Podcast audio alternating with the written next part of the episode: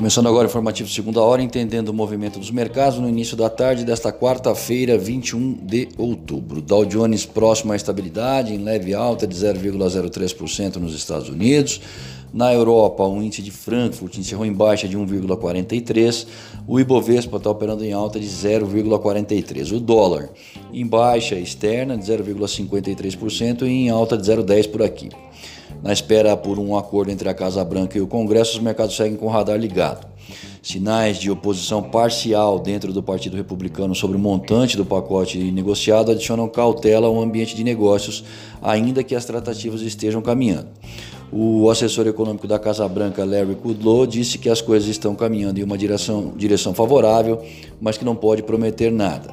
Por aqui, o secretário do Tesouro, Bruno Funchal, disse que a solução para o problema fiscal que o país enfrenta passa pelo controle das despesas, da manutenção do teto de gastos e melhorar a eficiência dos gastos já existentes.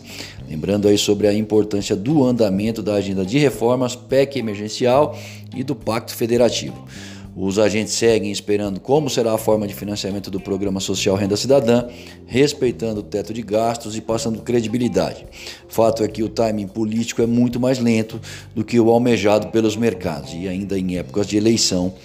Bom, eu sou o Alessandro Faganello, desejo uma ótima tarde a todos e espero vocês para abrir o mercado através do boletim Primeiro Minuto amanhã cedo.